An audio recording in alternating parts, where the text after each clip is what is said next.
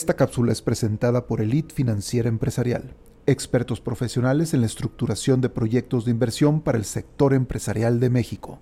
Emprésate. Muy buen día, bienvenidos a un nuevo capítulo de Negocios Elite. Soy Bernardo San Pedro y cada semana estaré compartiendo con todos ustedes testimonios, experiencias y todo lo que nos toca vivir en nuestro día a día empresarial. Información que espero sea de gran ayuda para el desarrollo de tu empresa. Comenzamos.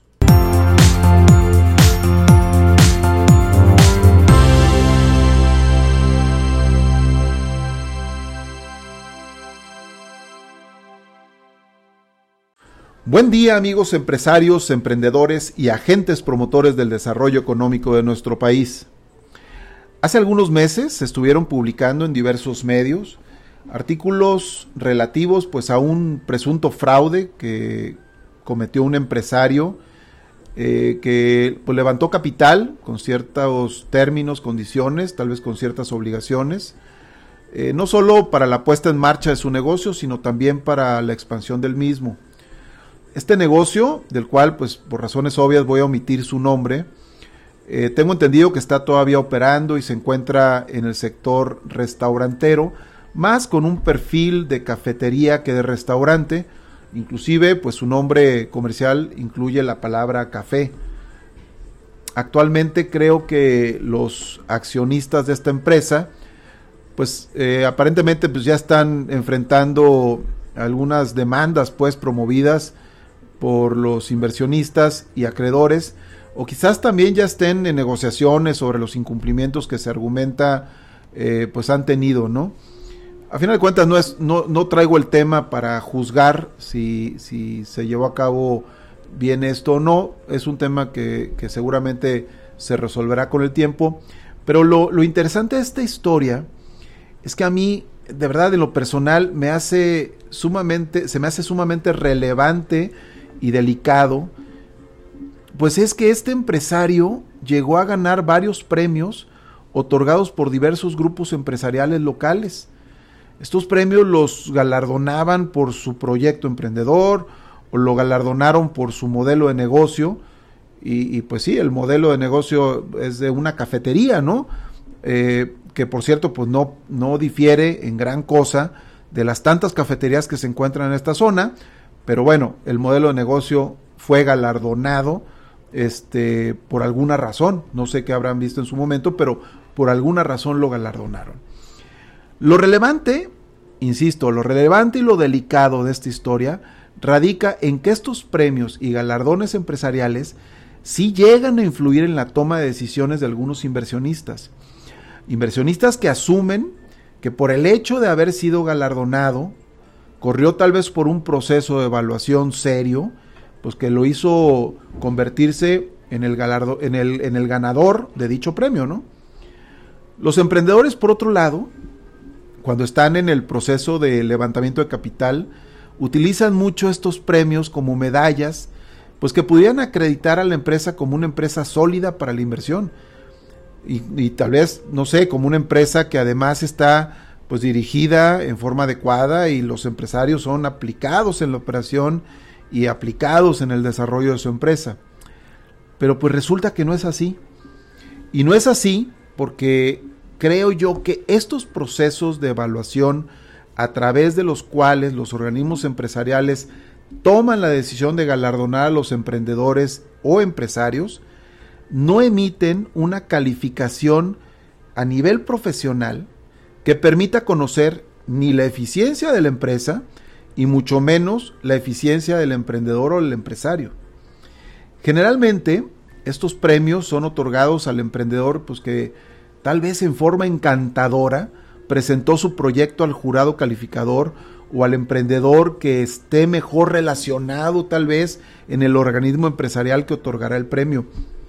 Por otro lado, cuando revisamos al jurado calificador, encontramos también perfiles profesionales o empresariales que, ciertamente sí puede que estén vinculados al mundo de los emprendedores o al mundo empresarial, pero técnicamente no cuentan con la especialidad o con la experiencia para hacer un análisis profundo técnico de calificación empresarial. Miren, a un servidor, en lo personal, pues me ha tocado ser jurado calificador en algunos premios para emprendedores y no obstante que día a día pues yo tengo reuniones con diversos empresarios por el hecho de que pues me dedico a la estructuración de proyectos de inversión, a la estructuración de levantamientos de capital, otorgamientos de crédito, entre otros tantos temas de índole empresarial, yo pues no soy la persona que internamente en mi empresa lleva a cabo los análisis empresariales o los análisis de riesgo o los análisis de crédito. Esa es una actividad que es elaborada por un especialista en el tema, por una persona que, que tiene toda la capacidad y toda la técnica para hacer estos estudios de evaluación. Por lo anterior, pues primeramente me gustaría hacer un llamado a los organismos empresariales, ¿no? Los organismos empresariales que suelen premiar empresas y, y emprendedores para que estos galardones de tanto glamour empresarial pues sean otorgados con bases técnicas de calificación empresarial. En verdad, hay que tomárselo en serio. Contraten una calificadora profesional que emita una calificación y sean estas las referencias para premiar o descartar a una empresa que está compitiendo por este tan apreciado galardón. Los organismos empresariales han privilegiado muchísimo al galardonar a los empresarios más involucrados o más participativos de los mismos organismos. Sin embargo, esto puede confundir a un potencial público inversionista o a los mismos acreedores, proveedores y a todas aquellas empresas que en forma directa o indirecta pues tienen alguna interacción con la empresa galardonada, ¿no?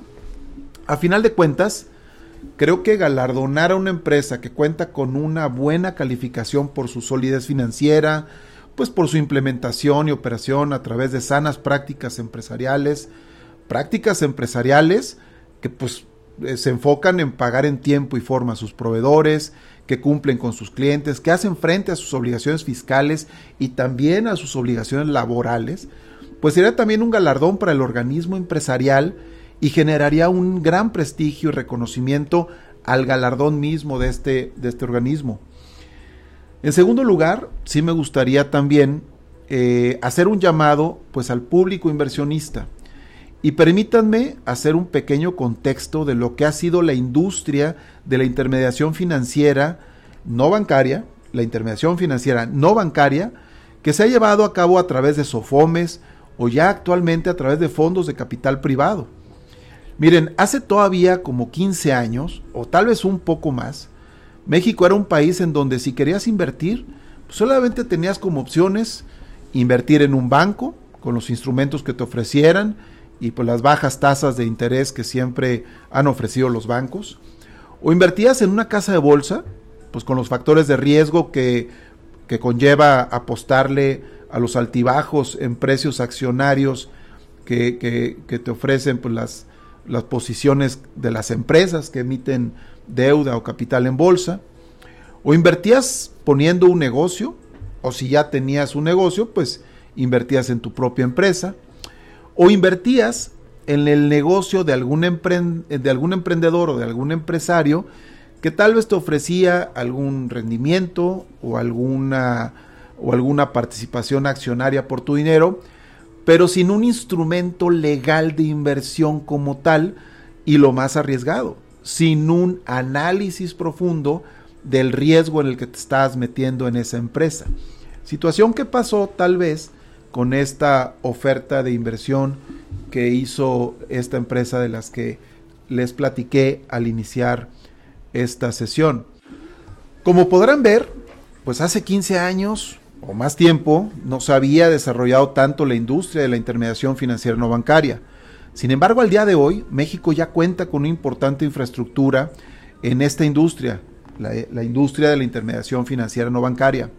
Y, la infraestructura es ya con la creación de diferentes fondos de capital privado, así como serias SOFOMES. SOFOMES son las sociedades financieras de objeto múltiple, o tales mejor conocidas como, como empresas financieras.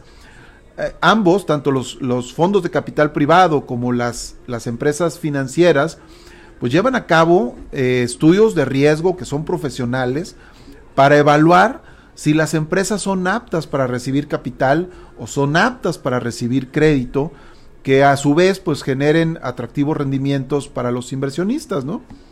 Lo más importante de todo esto es que ahora los inversionistas ya no están solos y eso es algo que debemos de tener muy en cuenta. Ya hoy por hoy tenemos la opción de acercarnos a fondos de capital privado o empresas financieras quienes se encargan de hacer las evaluaciones de las empresas para calificar el nivel de riesgo de las inversiones y pues obviamente con esto generar muy buenos rendimientos para los inversionistas. Por último, me gustaría hacer un llamado a los empresarios, pues que están buscando levantar capital o que están buscando eh, mejorar su nivel de acreedores. De verdad es muy recomendable que se califiquen a través de una seria y profesional calificadora externa. No importa si son pequeños y no importa si tienen áreas de oportunidad en su operación.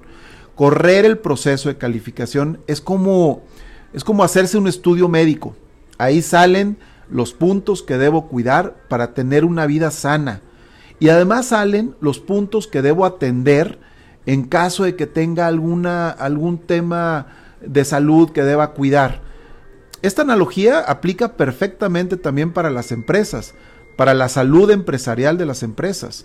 Es importante que tengamos una calificación que nos diga nuestras áreas de oportunidad y pues nos haga ver en qué podemos mejorar para estar en condiciones de ser pues más atractivos para el mundo de la inversión o para el mundo de los acreedores. Por esto, cuidado con los galardones que confunden, cuidado con las presentaciones de falsas medallas o la presentación de credenciales equivocadas la mejor tarjeta de presentación que una empresa que está levantando capital puede presentar es la calificación que emite una calificadora externa. Con esto, las probabilidades de que la relación entre el empresario y sus inversionistas sea exitosa y sana son muy altas. Y lo más importante es que una relación exitosa y sana con inversionistas también será una relación a largo plazo. Muchas gracias por haber llegado hasta este punto de este capítulo de Negocios Elite y nos vemos en la que sigue. Saludos.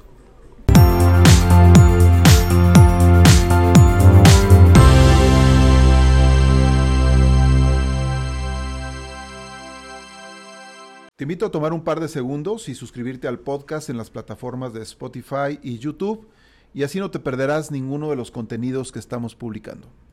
Si este episodio te fue de utilidad y te gustó, compártelo y califícalo con 5 estrellas para que pueda llegar a muchas más personas.